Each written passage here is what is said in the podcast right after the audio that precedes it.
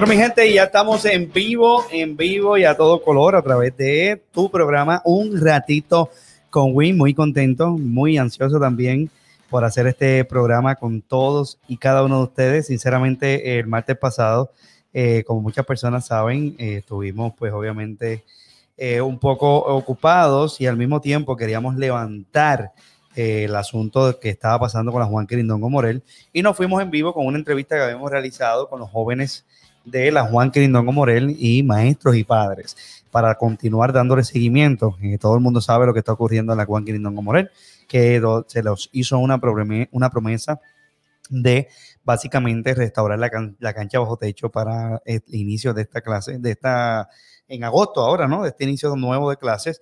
Eh, pero por la pandemia, pues obviamente la escuela no se va a estar utilizando, pero una vez más vemos la inacción del gobierno, en este caso edificios públicos, y pues obviamente eh, representantes y demás que no se han movido para hacer absolutamente nada con la Juan Clinton Morel.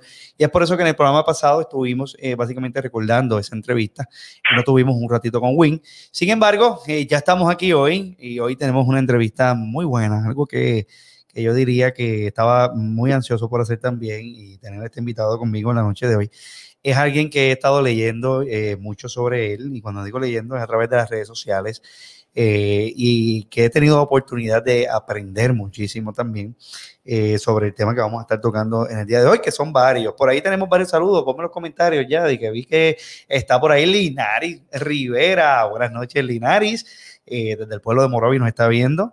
Eh, saludos para ti, saludos para Marco también, tu esposo y toda la familia allá en Morovis. Recuerden, como siempre, también compartir nuestro, nuestro programa con sus amistades. Es bien importante que comparta siempre todo nuestro contenido. De igual forma, les recuerdo que me pueden seguir a través de las redes sociales como Edwin Marrero Santiago en Instagram, Edwin Marrero Santiago en Facebook, Edwin Marrero Santiago en Twitter también, Edwin Marrero San y a través de mi página web www.edwinmarrerosantiago.com. Recuerden también que en esa página usted podrá encontrar eh, la alternativa de escuchar esto en manera podcast. Este programa nosotros lo repetimos a través de la aplicación de Anchor y también a la aplicación de iTunes y Spotify. Pueden buscar en el search de cada aplicación un ratito con Win, automáticamente podrá eh, acceder a todas las entrevistas que hemos hecho en nuestro programa y de igual forma el blog un ratito de expresión para que ustedes puedan leer las opiniones de nuestros escritores a través de nuestra página web Edwin Marrero Santiago. Como les mencionaba, mi gente, nosotros hoy tenemos eh, un invitado muy especial. Tenemos eh, alguien, ¿verdad? Que a pesar de que tuve una, básicamente una conversación telefónica minutos antes de comenzar este, esta gran entrevista. Es alguien que he tenido oportunidad, como les mencionaba, de leerlo y aprender muchísimo a través de las redes sociales de muchas de sus posturas. Y pues obviamente estamos hablando de Julio Álvarez Rivera, que nació el 4 de julio de 1974 y también es autor de 10 libros de estudios bíblicos, doctor en teología, eh, también ha sido maestro de pastores en varios seminarios y también es fundador del, del Ministerio Pentecostal de Investigación y Enseñanza Bíblica, Juan 17:17, santifícalos en tu verdad. Tu palabra es la verdad. Eh, registrado en el Departamento de Estado de Puerto Rico el 28 de julio del 2005, pero para hablar un poco más sobre él, lo tenemos en línea telefónica y le damos la bienvenida a un ratito con Win a Julio mi amigo Julio Álvarez Rivera. ¿Cómo estás, Julio? Bien, gracias a Dios. Buenas noches. gracias nuevamente por el privilegio. Qué bueno, Julio, de verdad que gracias a ti por aceptar esta entrevista, estar acá con nosotros en un ratito con Win. Eh, como te había mencionado, ¿verdad? Eh, he aprendido muchísimo de ti a través de las redes sociales y pues eh, básicamente te había escrito para ver si accedías a la entrevista y no te, no te negaste en ningún momento, rápido fue, sería un honor y de verdad que el honor es mío de ponerte aquí en nuestro programa para poder dialogar asuntos, ¿verdad? Eh, importantes que se deberían dialogar todos los días en foros como este en nuestro país. Julio, para que las personas que me están escuchando, eh, quizás a través de podcast o que me están viendo ahora mismo en las redes sociales, siempre comienzo con una pregunta eh, que puede ser difícil para alguna persona, fácil para otra, pero la hago también con el interés de que las personas te conozcan un poco más. Y comienzo con la primera pregunta, que es, ¿Quién es Julio? Eh, bueno, me describo a mí mismo como una persona muy sensible, una persona muy solidaria con el sufrimiento de los demás, o sea, lo que he asimilado porque eh, mis posturas no solamente se deben, como he explicado varias veces en mi página de Facebook, a lo que he leído y reflexionado, sino también a lo que he vivido. Y he dedicado mi vida al estudio, he hecho mía eh, la consigna o el mandato bíblico de Primera de Tesalonicenses 5:21, que dice examinarlo todo y retener lo bueno. Así que nunca me he sentido en la capacidad de buscar eh, o descartar siquiera las creencias sinceras de nadie sin primero saber qué cree y por qué. Eh, así que he leído todo lo que he podido, me gusta escuchar a la gente, le he dado espacio en mi muro de Facebook a personas de todo tipo de creencias y no creencias para que expongan sus puntos y buscando tender puentes, porque todos somos seres humanos y los problemas que tiene el país los estamos sufriendo todos. Así que necesitamos unidad más allá de eh, las diferencias. Muy bien, muy bien, estoy muy de acuerdo con lo que usted menciona, Julio. Eh, Julio, pues obviamente yo te mencionaba eh, que fue fuera del aire que yo pues soy criado dentro de eh, lo que es la Iglesia Católica, pero sin embargo las personas de mi comunidad saben que siempre he sido fiel creyente en que la unión está a la fuerza y que la religión no vino para dividirnos, sino al contrario, para unirnos a todos y todas. Y por lo menos en mi comunidad no solamente lo digo de manera verbal, sino que también he realizado un sinnúmero de actividades en mi comunidad, en donde he tenido eh, la oportunidad y diría también la bendición de parte del Señor de poder unir a varias denominaciones en una misma actividad cultural de mi barrio, Almirante Sur. Las personas que me están viendo saben de lo que estoy hablando. No he hecho una, sino varias actividades como estas para el disfrute de los jóvenes y todas las personas de la comunidad. Pero yo tengo una duda y obviamente sé que eres pentecostal y nos me encantaría que pudieras darnos un resumen, ¿verdad?, de qué es ser pentecostal, Julio. Bueno, la palabra pentecostal viene del término eh, griego pentecostés, del Nuevo Testamento se escribió mayoritariamente en griego, era antiguo en hebreo. Pentecostés significa eh, una fiesta que se celebraba 50 días después de la Pascua, significa 50 después de la Pascua judía, era la segunda fiesta más importante del año judío, era una fiesta de cosecha. Pero en el capítulo 2 del libro de los Hechos, en el Nuevo Testamento dice que durante el día de esa fiesta, los primeros cristianos, después de la muerte, resurrección y ascensión de Jesucristo al cielo, se reunieron en un lugar llamado el aposento alto. Y ahí dice el verso 4 de Hechos 2, que fueron llenos del Espíritu Santo y tuvieron la experiencia de hablar lenguas, que es algo que no siempre es auténtico, que a veces hay quien lo finge, pero eh, en el caso de ellos fue una manifestación eh, de que el Espíritu Santo había tomado eh, control eh, incluso de sus bocas para que salieran a proclamar un mensaje de redención. es significativo para mí que en ese mismo capítulo 2 de Hechos, donde dice esto, que es lo más que se enfatiza muchas veces en las predicaciones pentecostales, el verso 44 dice que ellos tenían todas las cosas en común y que estaban juntos y que se ayudaban los unos a los otros y que nadie tenía necesidad de nada, porque se asistían en las necesidades de cada uno. Entonces, para esos primeros cristianos, estas manifestaciones de éxtasis espiritual eh, no iban sobrevaloradas por encima de la justicia social. La justicia social era bien importante, era parte del mensaje, era parte del Evangelio y yo creo en la justicia social. Por esa razón he dicho muchas veces que eh, la iglesia en general ha cometido un error serio al enfocarse en marchar en protesta, eh, por ejemplo, por los seis versículos sobre la homosexualidad, hasta donde estén correctamente traducidos, de dudosa traducción, pero eh, no han marchado o han marchado muy poco por los 1283 versículos que prohíben el abuso a los pobres. El abuso a los pobres, eh, el clasismo, eh, es algo que desgraciadamente impera en este país. Entonces, aquellos primeros cristianos que tenían todas las cosas en común, que eh, desarrollaron un sistema que iba opuesto al sistema imperial que prevalecía en ese momento, eh, pues no, no hubiesen avalado lo que está pasando eh, en Puerto Rico, en Estados Unidos, donde el dueño de una patente le puede poner a una sola inyección de quimioterapia de cierto tipo un precio de decenas de miles de dólares para coleccionar carros deportivos mientras un niño se muere en un hospital. Entonces, la justicia social y la defensa del pobre tiene que ir de la mano eh, del mensaje del Evangelio. Así que yo como pentecostal sí creo en todas esas cosas que, que puedo comprender que a mucha gente le parezcan extrañas porque no están acostumbrados a ellas, como el don de lengua, como estos éxtasis espirituales, pero mi bandera principal es la justicia social. Eh, es interesante que lo diga, como bien tú mencionas, Julio, ¿verdad? Eh, muchas personas quizás no están acostumbrados a esto. Y cuando usted menciona el don de lengua, tengo que ser bien honesto con usted también. Es una de las cosas en las que incluso yo he tenido mis dudas. Y me encantaría poder entrar en cuanto a eso un poco solamente. Eh, usted menciona dentro de esa explicación que me da que, que mucho de esta eh, de estas personas que quizás puedan que hablen en lenguas y demás eh, son fingidas, ¿no?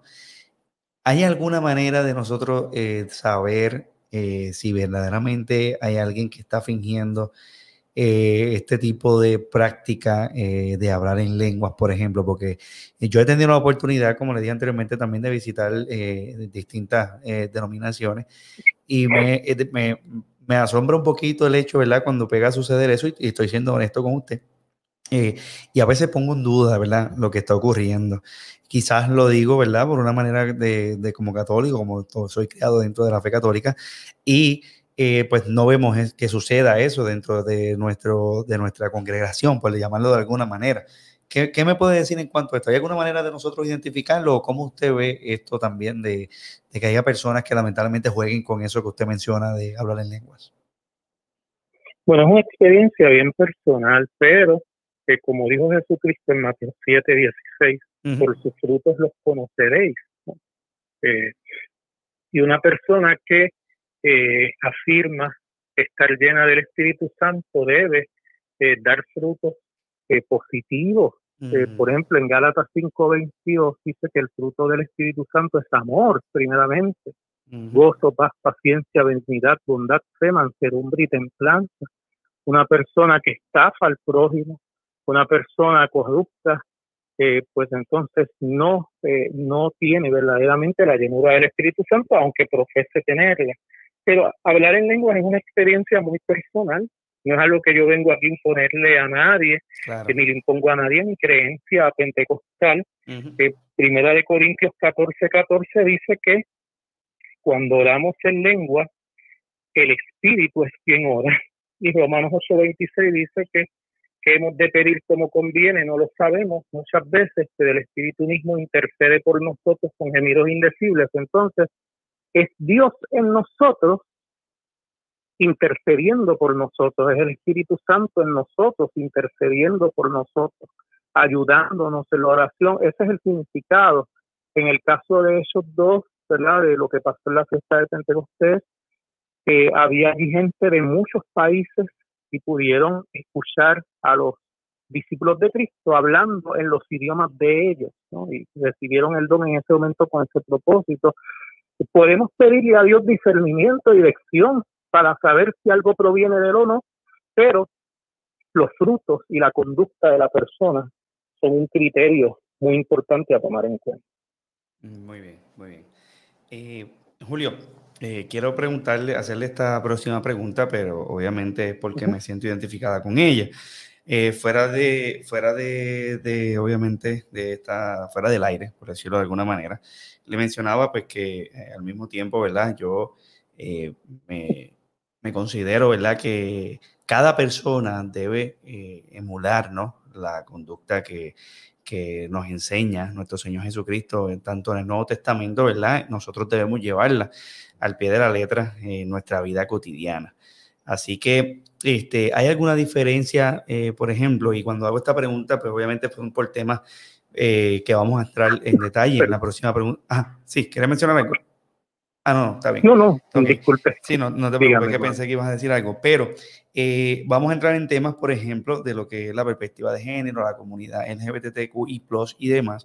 Y hay personas que ven esto fuera eh, de lo que es de las denominaciones ¿no? Eh, cristianas, por llamarlo de alguna manera.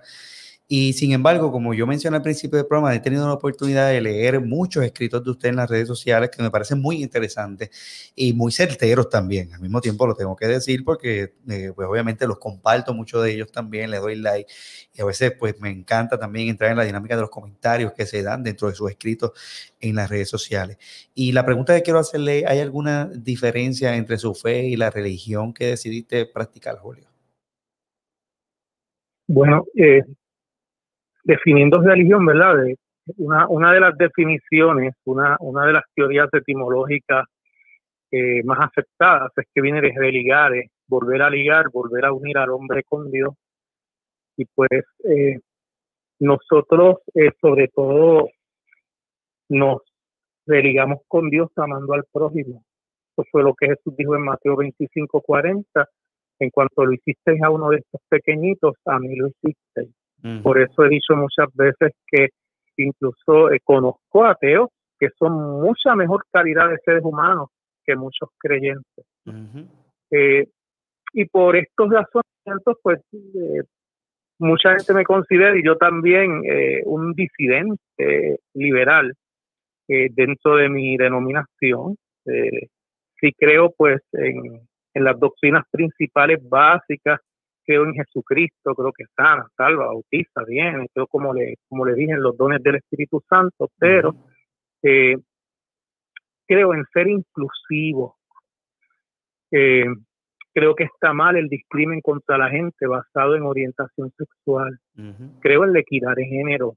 Creo en la urgencia de la educación de perspectiva de género en las escuelas para que el país no se nos siga eh, eh, transformando en un cementerio de mujeres, algo algo sumamente triste. Claro. Que tuvimos también recientemente el, crimen de Alexa, eh, y, es algo que aparentemente no se ha hecho nada con esto todavía. Entonces, yo creo que la iglesia debe estar, como tuvo Jesucristo, del lado de los marginados, del lado de aquellos que han sido despreciados por la sociedad, que han sido eh, injustamente perseguidos. Eh, y pues, si Jesucristo estuviera caminando por la tierra hoy en día, eh, eso es lo que estaría haciendo. Eso es lo que estaría haciendo, en vez de promoviendo el odio por orientación sexual o el discrimen de género, él estaría sin duda del lado de los sufridos, los marginados. ¿Cuánta gente tristemente se ha suicidado? Porque su propia familia no los acepta por su orientación sexual o la iglesia no los acepta o ellos mismos no se aceptan. Eh, recientemente hubo un caso en Puerto Rico también de ese tipo y escribí un artículo en mi página de Facebook, lo escribí casi llorando, de que no, no quisiera hubiera otro caso más de eso. ¿no? y, y, desgraciadamente la iglesia que ha tenido eh, mucha de esa culpa, ¿no? ha sido responsable eh, de llevar un mensaje de exclusión y mi mensaje es de inclusión. Entiendo.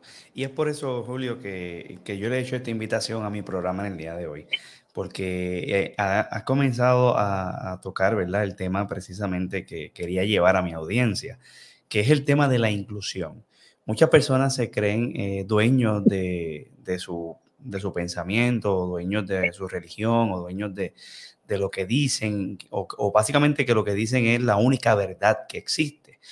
Eh, y, eh, pues, como usted menciona, ¿verdad? La inclusión es lo menos que a veces tenemos dentro de las, denominaciones, de las distintas denominaciones y se juzga muchísimo con nuestros hermanos de la comunidad LGBTQI+, y, y las distintas comunidades más discriminadas, ¿no? Que existen en Puerto Rico, como estaba, hablábamos de racismo también, que esto es lo menos que pasa, obviamente, ya esto eh, a nivel religioso, pues obviamente no, pero sí de, de las comunidades, ¿verdad? De LGBTQI+, y demás Hemos visto cómo eso pasa. Y, precisamente la siguiente pregunta era en base a esto, Julio. Eh, yo sé que incluso la lucha ha sido difícil para diferentes sectores de la población. Y te pregunto, ¿por qué entiendes que la iglesia criminaliza las luchas de grupos feministas, por ejemplo? Eh, tú hablabas de, del cementerio, ¿verdad? De mujeres eh, que básicamente, ¿verdad? Tenemos en Puerto Rico, como básicamente el machismo todavía es un problema graso en nuestro país y en muchos sectores, no solamente en Latinoamérica, alrededor, del mundo, eh, por la equidad también de género y la lucha de la comunidad LGBTQI+, luchas de las personas trans, entre otras, y cómo podemos eh, sesgarlo. O sea, repito la pregunta por si no la entendiste, ¿por qué entiendes que la iglesia criminaliza con esta lucha y cómo podemos incluso eh, sesgar eh, todo esto que ocurre en nuestra sociedad? Yo creo que ha habido muy malas interpretaciones de la Biblia. Eh, bueno, ahí tendría que hablar que como exégeta, como teólogo, ¿verdad? No, no soy sociólogo, hay, hay variedad de factores, pero hay malas interpretaciones de la Biblia que de hecho la Biblia no debería ser eh, el código para legislar en Puerto Rico, eh, debe ser la constitución, ¿no? no, no, no tenemos derecho a imponerles a otros nuestras creencias, eh, porque entonces no habría la igualdad de todos los ciudadanos ante la ley que, se necesita, ¿no? Y que es imperativa. Eh, pero si ha habido malas interpretaciones, está el famoso pasaje de Génesis 19 de, de Sodoma, eh, que se ha aplicado de manera injusta, yo entiendo, a la comunidad LGBT, cuando realmente ese, ese no es el mensaje que lleva ese pasaje. Porque ahí dice que cuando llegaron estos huéspedes, que eran ángeles, a la casa de Lot, todos los hombres de Sodoma, desde el más pequeño hasta el más grande, se juntaron, se apiñaron frente a la puerta del otro para desvivársela eh, y le dijeron que querían tener relaciones sexuales con aquellos visitantes que habían llegado. Entonces, si todos los hombres de Sodoma hubiesen sido homosexuales, pues la destrucción eh, quizá no era ni necesaria porque hubieran desaparecido en una generación. Eh, ahí lo que hay es lo que ocurre a veces en algunas cárceles, eh, al recién llegado para humillarlo, el contexto es de violencia. Pero además, cuando buscamos en otros pasajes bíblicos, como en Ezequiel 16:49, encontramos que aquella gente de Sodoma odiaban al forastero, odiaban al extranjero. En, en Ezequiel 16:49 hay una lista de pecados de Sodoma, menciona la soberbia, menciona que no ayudaron al forastero y al menesteroso, al necesitado, entonces, irónicamente, eh, un sector de la iglesia que criminaliza a la comunidad LGBT ha hecho culpable de los mismos pecados de Sodoma, apoyando, por ejemplo, a, líderes políticos que, que persiguen al extranjero, que persiguen al forastero, que no honran lo que dijo Jesús en Mateo 25, fui forastero y no me recogisteis. Entonces, eh, el problema ha sido eh, en gran medida unas malas interpretaciones de la Biblia y el afán de querer imponer esas interpretaciones de la Biblia al resto de los ciudadanos, que es algo a lo que no, no tenemos derecho porque eh, yo creo en la separación entre iglesia y Estado. Eso no quiere decir que la iglesia no pueda tener una voz en asuntos que nos afectan a todos. No quiere decir que la iglesia no pueda colaborar eh, con el Estado, por ejemplo, en ayudar a los, a los damnificados de un desastre, como ha sucedido. Lo único que quiere decir es que necesitamos un Estado que sea imparcial en temas religiosos para que tanto nuestra libertad de culto y de expresión como la de los demás esté protegida. Muy bien, muy bien. Eh, mira qué interesante, Julio. Eh, tengo a Edgar Gómez y esta dinámica me gusta hacerla con las personas que siempre se van uniendo. Eh, le damos la bienvenida a Edgar Gómez Flores, eh, que acaba, quiere hacerle una pregunta. Y es una pregunta muy válida, una pregunta también que, y es un tema también eh, que podría ser, ¿verdad?, un poco contradictorio o, un poco difícil de entender también. pero nada, voy a hacer la pregunta. Gracias, Edgar, por comentar. te saludamos también desde acá. Gracias por siempre estar por ahí. Yajaira eh, Yajaira también nos comenta, Yajaira nos dice por aquí, antes de ir a la pregunta, gracias, gracias, gracias, soy de la comunidad LGBT y agradezco tanto sus palabras. Dios se ha manifestado en mi vida de una manera increíble. Sé que me ama, sé que me ama a mí, a mi pareja y sé que nos bendice día con día. ¿Qué le tienes que decir a, Yajaira, eh, Julio? Pues que bueno, eh, sí, Dios las ama y las bendice día a día. Y yo las amo también, aunque no tengo el, el privilegio de conocerlas personalmente. Muy bien. Y por aquí Edgar nos dice lo siguiente. Pregunta para el señor Julio. ¿Por qué se enfatiza tanto? Obviamente eh, eh, no es que usted se enfatiza, quizás la pregunta la estoy leyendo mal, pero es en general. ¿Por qué se enfatiza tanto eh, estar en contra del aborto o la contracepción en vez de dar énfasis a una vida de castidad? usted cree en la iglesia y los padres han abdicado, no sé, no, sé si estoy leyendo esto bien, su responsabilidad de enseñar a los padres e hijos en favor de los líderes políticos. Me gustaría escuchar su opinión. Nos dice por aquí Edgar Gómez Flores, Julio. Bueno, habría que definir castidad. Castidad no, no necesariamente es eh, abstención eh, sexual total, ¿no? sino pues llevar una vida eh, de fidelidad a una pareja si se tiene.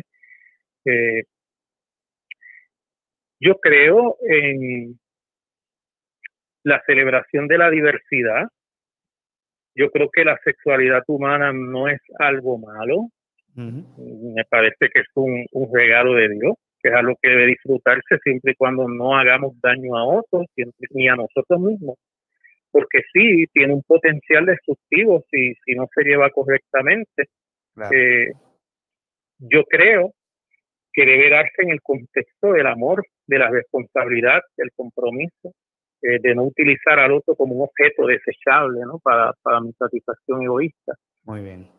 Yo creo también en la educación sexual. Eh, la educación sexual ayudaría a prevenir muchísimos abortos. ¿no? Entonces, eh, es sumamente contradictorio que un sector de la iglesia se oponga al aborto por un lado y eh, se oponga al mismo tiempo a la educación sexual. Oye, eh, interesante, Julio, disculpa que lo interrumpe, pero es muy interesante no hay problema. usted acaba de decir. Vemos al sector, como bien usted menciona, que prohíbe el aborto, pero al mismo tiempo prohíbe la educación sexual. Y cuando hablamos de educación sexual, podemos hablar aquí de lo que es la perspectiva de género, que incluso es una de las propuestas del movimiento Victoria Ciudadana. Más adelante vamos a, tocar eso, pero qué, qué, qué gran, ¿verdad? Qué, qué, gran texto, qué gran palabra usted nos, nos dice aquí eh, para poder analizarlo. De verdad que sí. Estamos de acuerdo, sí. Yo creo que es imperativo educar a los niños eh, sobre esto porque aquellos que han propuesto, y eso me duele de verdad, y me ha dado hasta coraje, que hay líderes religiosos de mi propia denominación, movimiento pentecostal, que han propuesto que la educación sexual solamente se en manos de los padres, y no todos los padres son buenos, ni todos los padres están preparados o tienen los conocimientos para impartirla. Eh, he conocido casos de cerca de padres que han abusado sexualmente de sus propias hijas. Y lo cierto es que los depredadores sexuales suelen aprovecharse de la ignorancia y de la curiosidad natural de los niños acerca de sus propios cuerpos para iniciarlos en el abuso sexual. Correcto. Entonces, si se entiende, como le dije yo personalmente eh, eh, al propio doctor César Vázquez, yo le dije personalmente, y una persona que me trató a mí con mucho respeto, ¿no? Él me ha tratado a mí siempre con mucho respeto y con mucha amabilidad. Pues yo le dije que si se entendía que la educación sexual eh, que se impartía en las escuelas era inadecuada, que entonces se propusiera otra, pero no el cero, no cero, porque eh, la educación es ante todo un derecho, es un derecho humano básico y estoy de acuerdo con la educación sobre perspectiva de género. O sea, hay que desde pequeños enseñarle a los niños que el hombre y la mujer tienen la misma dignidad, los mismos derechos, que no se debe maltratar a nadie, ni por género, ni por orientación sexual. Eso es bien importante. Para mí incluso es parte de mi cristianismo, porque Jesucristo me llamó a amar, no a destruir a la gente. Así mismo es, Julio.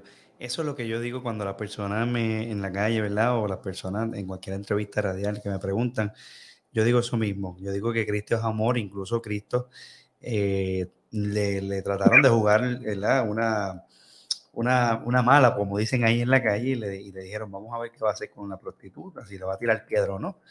Y, ¿verdad? Esa era la, la, parábola que menciona, que esté libre de pecado, que tire la primera piedra. Incluso no juzgó a aquella prostituta, sino la amó, se, identificó con ella, la abrazó y le dijo, vete y no peques más. Así que eh, lo vemos una vez más, ¿verdad? El amor de Cristo y, y usted lo menciona muy bien, que estamos para eh, realmente amarnos unos a los otros.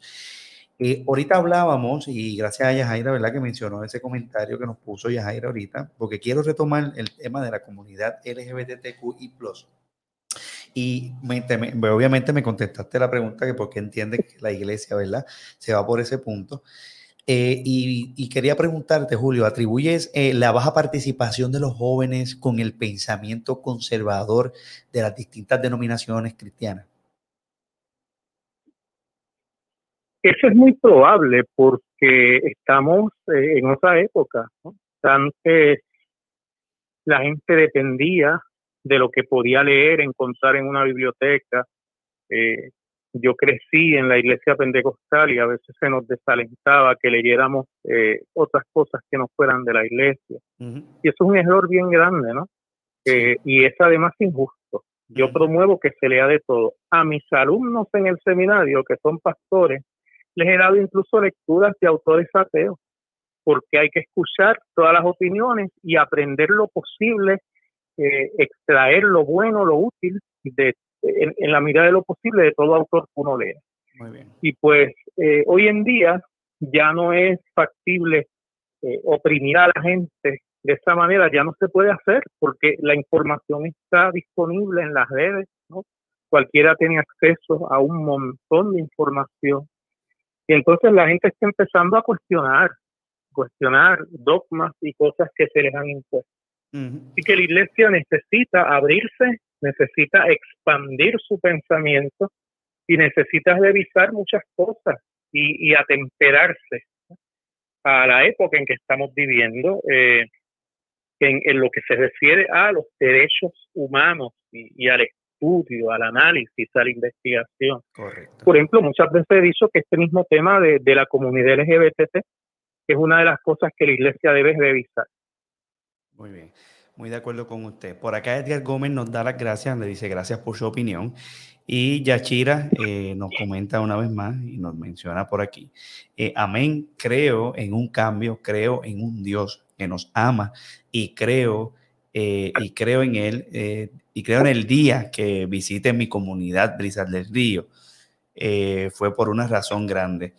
Desde ese día te sigo y estoy más convencida de que ustedes son el verdadero cambio para Puerto Rico. Ah, Yachira es una de las jóvenes que estuve visitando ayer en una de mis caminatas. Saludos, Yachira. Ya te pude reconocer, es que te veo en la foto y tienes gafas pero qué bueno que estás aquí, qué bueno que te diste la oportunidad de seguirme en las redes y, comentar con nosotros. Más adelante nos dice una vez más, es así, eh, no nos atrevemos a pisar una iglesia, nos marginan, pero en mi casa nos falta el ayuno y la oración.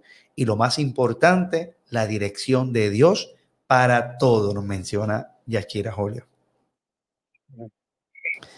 Por aquí, eh, Julio, una otra de las preguntas, ya que hablamos también del tema ¿verdad? conservador de, las iglesias, está bien pensar, y, quizás puede ser un pensamiento colectivo, que todas las religiones son conservadoras, Julio.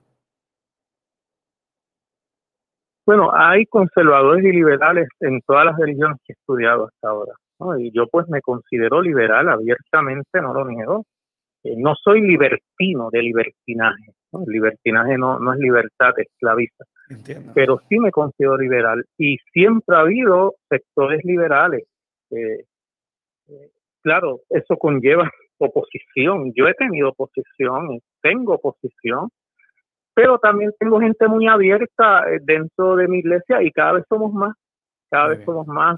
cuando trato con, con gente a las que doy clase me di cuenta de que se están abriendo poco a poco. Sí, qué bueno. Y yo creo que aquí tiene otro, otro seguidor más en Julio, porque usted no sabe el tiempo que yo llevo leyendo de, su, de sus escritos en sus redes sociales.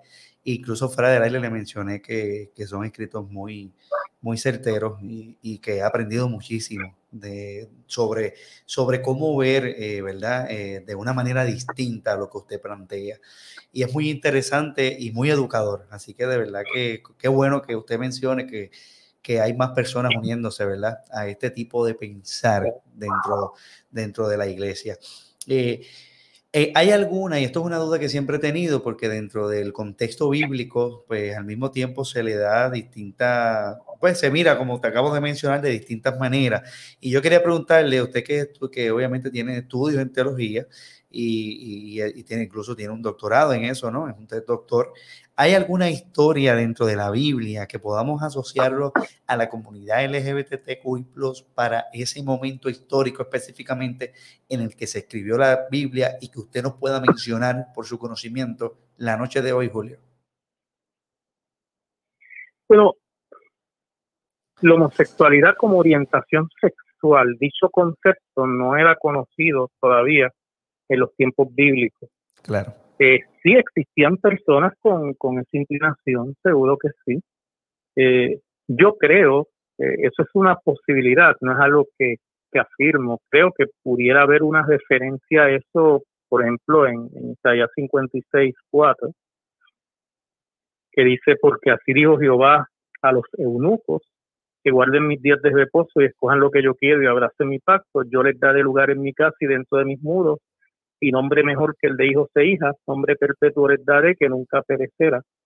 Eh, en ausencia de ese conocimiento moderno eh, de la homosexualidad como orientación sexual, eh, cualquier persona que no mostrara atracción sexual hacia el, el género opuesto, se le calificaba de eunuco. No eran solamente aquellos que eran, que eran castrados, sino pues eh, aquellos que no formaban eh, una vida de familia ni mostraban ningún, ningún interés en eso. que muchas veces se les calificaba de uno, pues ahí pudiera haber una referencia a personas de la comunidad LGBT. Hay otras teorías, ¿no? Hay quienes dicen que David y Jonathan, eh, claro, en, en, la versión Septuaginta griega, que es una traducción del Antiguo Testamento que se hizo al griego como unos 100 años antes de Cristo, la palabra que aparece ahí para describir ese amor es ágape y monero. Y, es un idioma que es bien específico en lo que a los tipos de amor eh, se refiere. Pero yo creo que sí, todos cabemos, todos estamos incluidos en, el abrazo de Jesucristo, sin importar la orientación sexual. Y en eso sí, la Biblia es clara. Eh, Cristo murió por todos y todos somos hermanos. Muy bien, muy de acuerdo con usted, Julio, muy de acuerdo con usted. Eh, entrando en temas políticos, Julio, separación iglesia y Estado, ¿cuán importante es?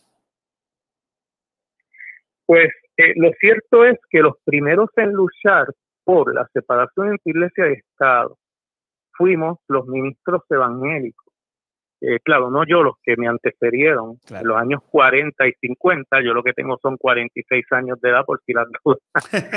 en los años 40 y 50 eh, del siglo pasado, cuando la Iglesia Católica, y respetamos a, los hermanos católicos, pero en ese tiempo la Iglesia Católica tenía el casi monopolio religioso en Puerto Rico. Y debido a eso, los pastores evangélicos se pararon en los tribunales a exigir que el Estado fuera imparcial en temas religiosos para poder garantizarle el mismo trato ante la ley a todos los ciudadanos sin importar la creencia que tuvieran. Así que la lucha por la separación entre Iglesia y Estado es muy parte de la historia del movimiento evangélico en Puerto Rico, pero desgraciadamente a muchos se les ha olvidado esto. A mí no. Una vez que lograron adquirir canales de televisión en megatemplos, yo no tengo megatemplos, eh, una vez que lograron eso, pues se les olvidó su propia historia. Entonces, eh, a veces cuando se esté en minoría, se es solidario con las otras minorías, pero cuando se esté en mayoría, se deja de ser solidario. Y nunca se debe dejar de ser solidario.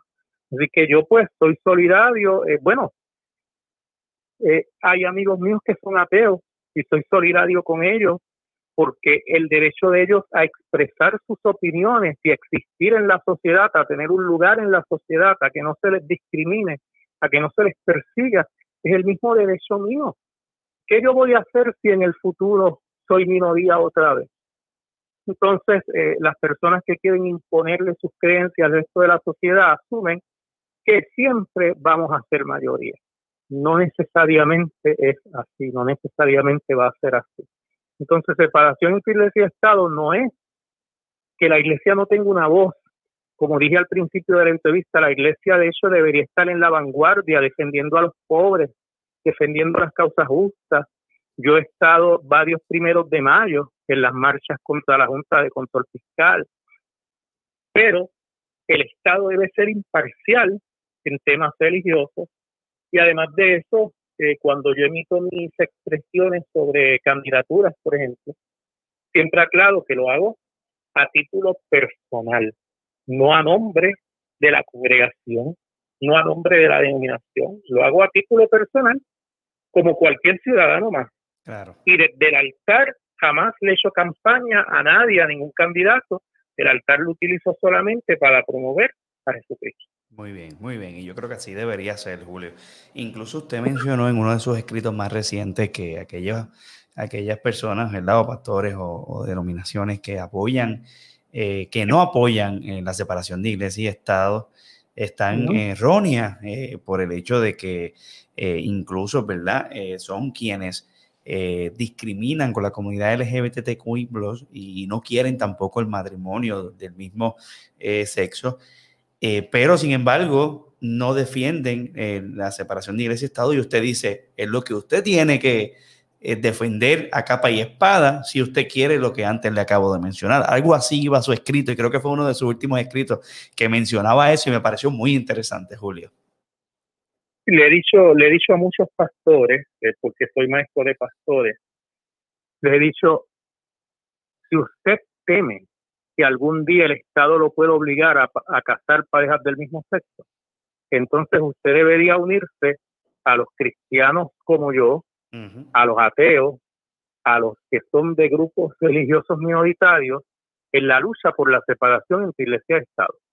Porque la separación entre iglesia y Estado es lo único que garantiza que nunca el Estado va a poder obligar a ningún pastor o a ningún sacerdote a casar a quien no quiera casar.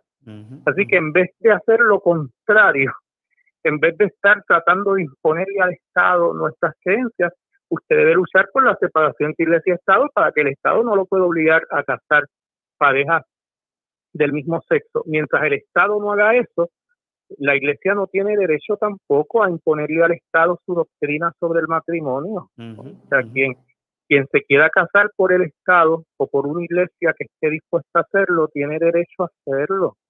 Nosotros por lo que debemos esperar es porque haya justicia.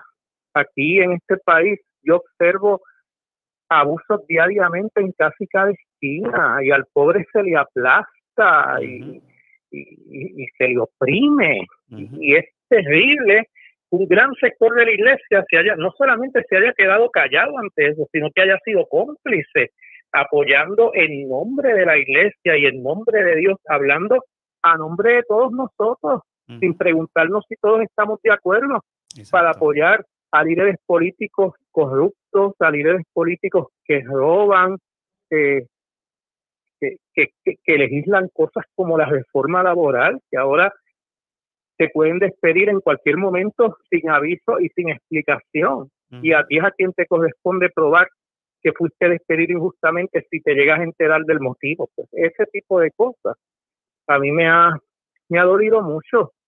que bueno, incluso personas que, que, ocupan cargos eh, en, en, la legislatura y que son abiertamente creyentes hayan sido capaces de legislar contra el pobre y todavía decir que defienden los valores familiares y que y que defienden a la familia y que y que defienden a la niñez cuando cuando legislan para que los padres se queden sin trabajo y el niño se quede en la calle y pierda la casa pues. yo no puedo entender esto. Y, y, Dios no está contento con esto. Así mismo es Julio muy de acuerdo con usted. Gabriela Vélez nos dice por aquí, Iglesia y Estado, asuntos separados. Y nos comenta más adelante, eh, sobre todo, que tanto el Estado como la Iglesia tienen que respetar el derecho de las mujeres en decidir sobre sus cuerpos. Noticia por aquí, Gabriela. Y precisamente, Julio, usted entra en el tema de, del matrimonio eh, y es una de las cosas también que, quizás es un tema eh, un poco, ¿verdad? Eh, incomprensible, ¿no? En, ese, en ese asunto. Sé que no estaba dentro de las preguntas, pero ¿cómo usted ve el tema de eso mismo, de que las parejas del mismo sexo, ¿verdad? Tengan el derecho, y vemos que ya incluso en muchos países de los Estados Unidos y aquí en Puerto Rico, pues han tenido el derecho de poder contraer matrimonio.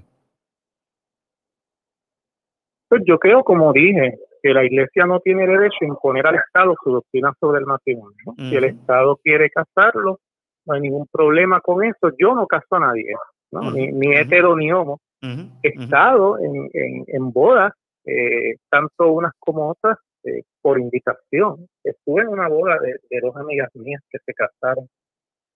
El año pasado estuve allí presente eh, y fue un honor estar allí presente y oré por ellas y las bendije y las abracé. O sea, no, no había todavía COVID-19, las pude abrazar.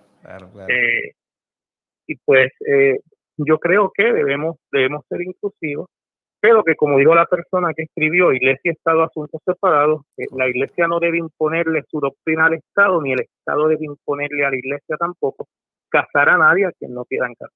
Muy bien. Eh, ya que hablamos de este tema una vez más, cuán importante, y obviamente estamos en temas políticos al mismo tiempo, ¿verdad? Y todos sabemos que el movimiento Victoria Ciudadana es claro en la agenda urgente cuando propone la perspectiva de género para el Departamento de Educación, ¿no? Que se pueda implementar lo que es la perspectiva de género. Cuán importante es entender que la, que la educación sexual no necesariamente la tienen que proveer los padres y que en efecto necesitamos educar en nuestro sistema de educación en cuanto a esto, Julio. Pues como dijo, la educación es un derecho humano básico, básico, ¿no? Eh, y hay niños huérfanos, hay un montón, de hecho yo soy adoptado, ¿no? yo soy adoptado. Eh, no todos los padres son buenos, hay padres que han abusado de sus propias hijas, eso se ha dado y se da todavía. Eh, y los depredadores sexuales se aprovechan muchas veces de la ignorancia y de la curiosidad natural, que es natural de los niños acerca de sus propios cuerpos, para iniciarlos en el abuso sexual. Entonces sí, la educación como derecho es algo que el Estado debe proveer. Eh, es necesaria la educación sexual y es necesaria la educación sobre perspectiva de género, incluir a los niños desde pequeños, desde que apenas están empezando a aprender a leer en el principio de que hombres y mujeres tenemos la misma dignidad y los mismos derechos y que no es justo maltratar al otro ni maltratar tampoco a nadie por orientación sexual. Yo creo que oponerse a eso es realmente inhumano. Y yo creo que se ha eh, malinterpretado que es perspectiva de género. Yo leí los manuales de perspectiva de género del Departamento de Educación bajo la administración pasada del gobierno. Y allí en ninguna parte se le enseña a los niños a ser homosexuales, lo, que además es imposible. Claro. Porque eso es una orientación, eso es una orientación sexual. A mí nadie me puede enseñar a ser homosexual si pues, sencillamente no me gusta, que no es mi preferencia. Eh, es algo que se malinterpretó, no se ha estudiado el tema seriamente, no se ha estudiado correctamente, eh, sino pues desde el prejuicio y desde el desconocimiento. Muy de acuerdo con usted y yo creo que eso se popularizó también y es para que ustedes vean y las personas que me siguen, ¿no? Es para que entiendan también eh, la perspectiva de género se popularizó el hecho que, que, era mala, de que, se, como dice eh, Julio, ¿verdad?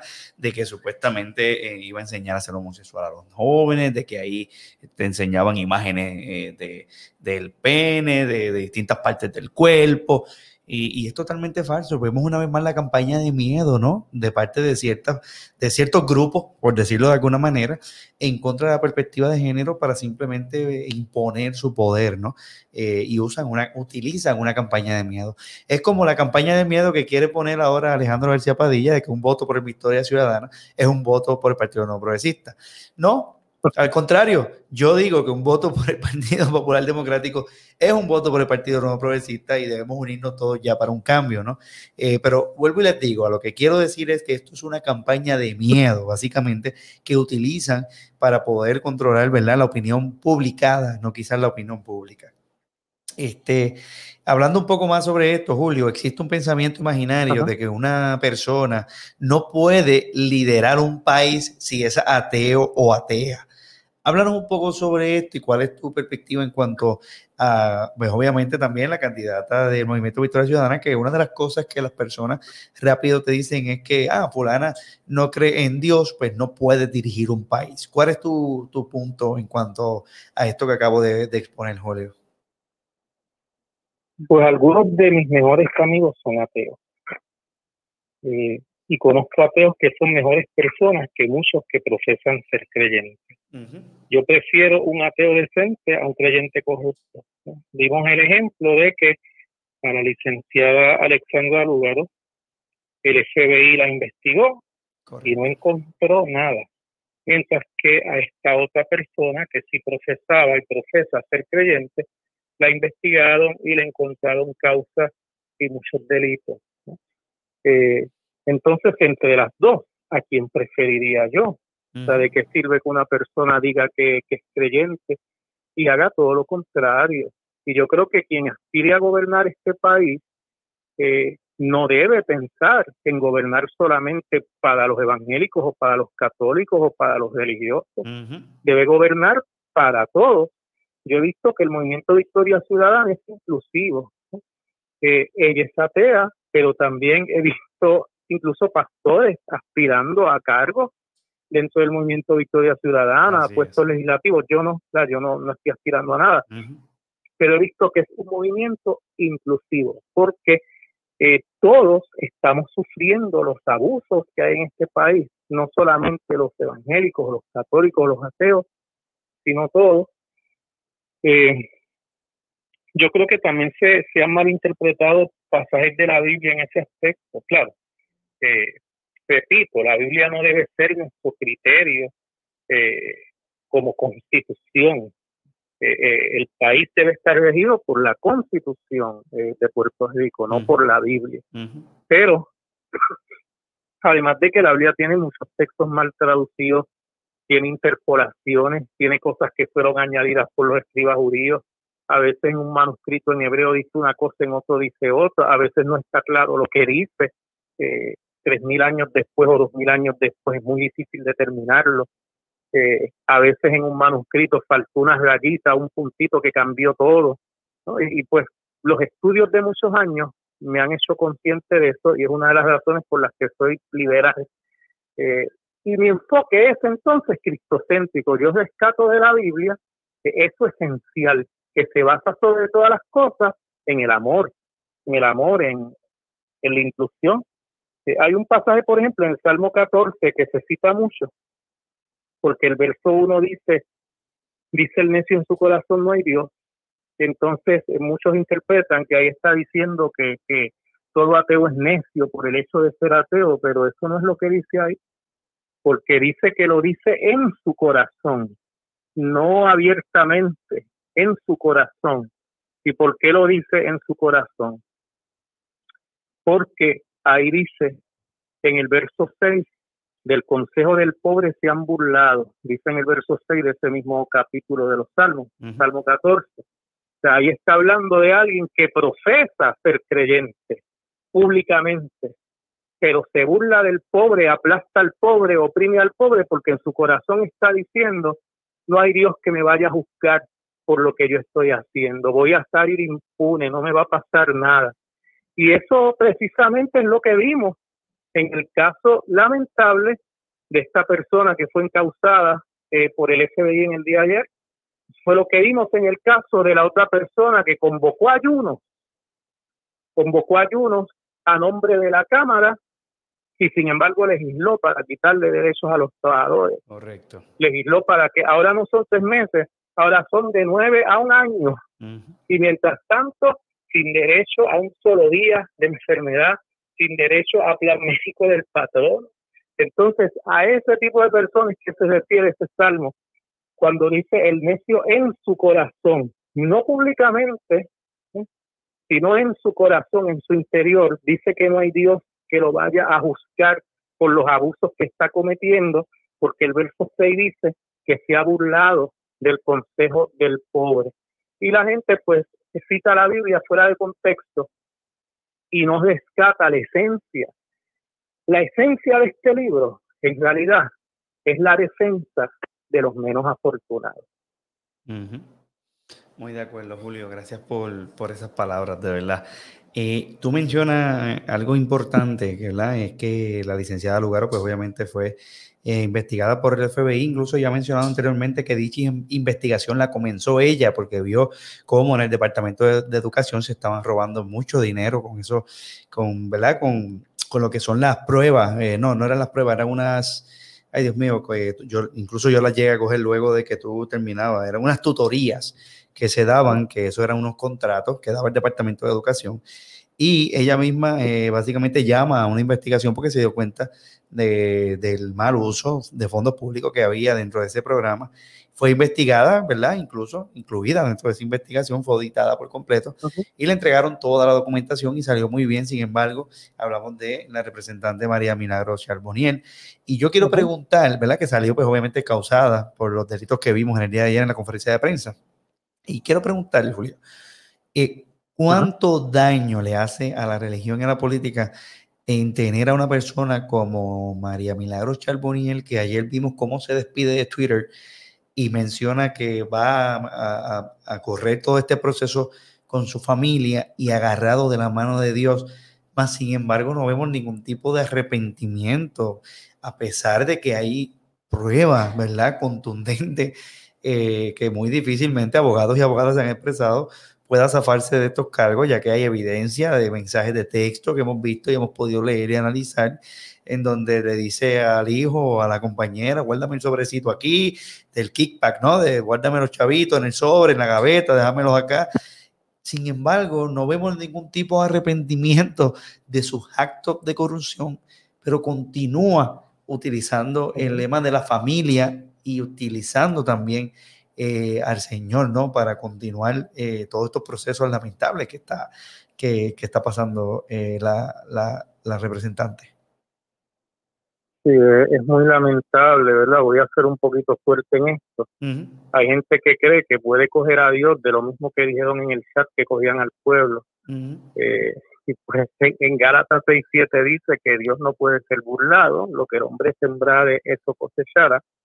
Y personas como ella y también como la senadora y pastora Naida Venegas, que fue la coautora del proyecto para detener la auditoría de la deuda, negándole al pueblo el derecho a saber cuánto exactamente se debe, quiénes se robaron el dinero y en qué lo gastaron. O sea, personas como estas que luego proclaman que representan a los evangélicos en la legislatura y en el Senado eh, y hacen un daño inmenso a la imagen de la iglesia que hacen un daño inmenso a la imagen de la iglesia. Entonces yo tengo que alzar mi voz y decir, no todos somos iguales.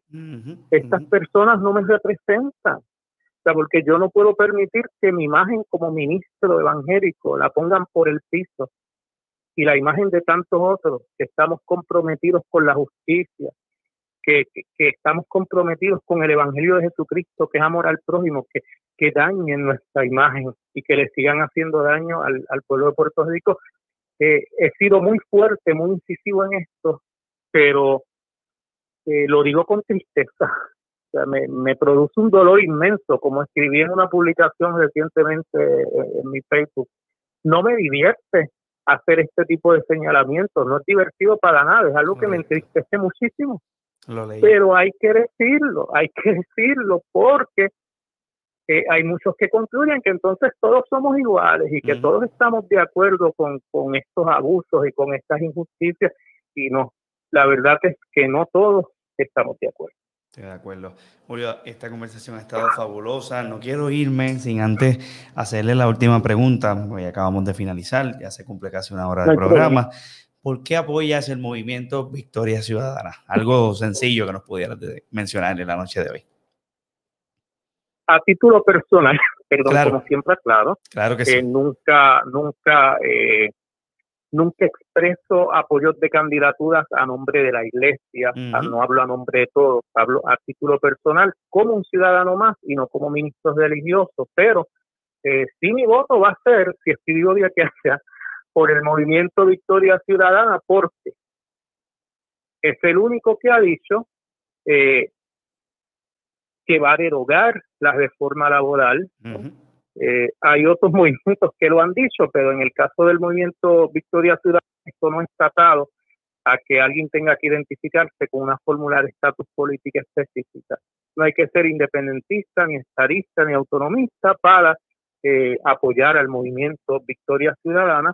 Hay unas consignas ahí de defender, restituir los derechos de los trabajadores. Esto es bien importante, como yo dije, cuando hablé de los 1283 versículos bíblicos que condenan el abuso al pobre y un gran sector de la iglesia solamente le importan los seis sobre la homosexualidad, mal traducidos de hecho, eh, pues yo estoy con quien defiende al trabajador. Lo otro es, el movimiento Victoria Ciudadana ha hablado de acabar con el abuso de los planes médicos en este país que deciden quién vive o quién muere a base de sus ganancias. Correcto. Eso es absolutamente injusto, eso es anticristiano. Es anticristiano. Cristo nunca ha podido estar de acuerdo con un sistema donde un plan médico puede negarle a un niño un tratamiento y dejarlo morir para enriquecerse más. Claro que no, eso, eso es exactamente lo contrario de lo que yo estoy leyendo en los evangelios. Correcto. De hecho, Jesús dijo en Mateo 6, 19, no os hagáis tesoros en la tierra. Eso es exactamente lo contrario de lo que estoy leyendo en los evangelios. El movimiento Victoria Ciudadana quiere eh, un plan de salud universal con pagador único, donde ya no sean las aseguradoras las que decidan según sus ganancias, según su cálculo de ganancias, quién vive o quién muere en este país. El movimiento Victoria Ciudadana también es inclusivo. Es inclusivo no le exige a nadie ser de una creencia o de otra. O sea, viene a gobernar para todos, para todos. Y el movimiento Victoria Ciudadana defiende la equidad de género. El movimiento Victoria Ciudadana se opone a que se privaticen las ganancias y se socialicen las pérdidas.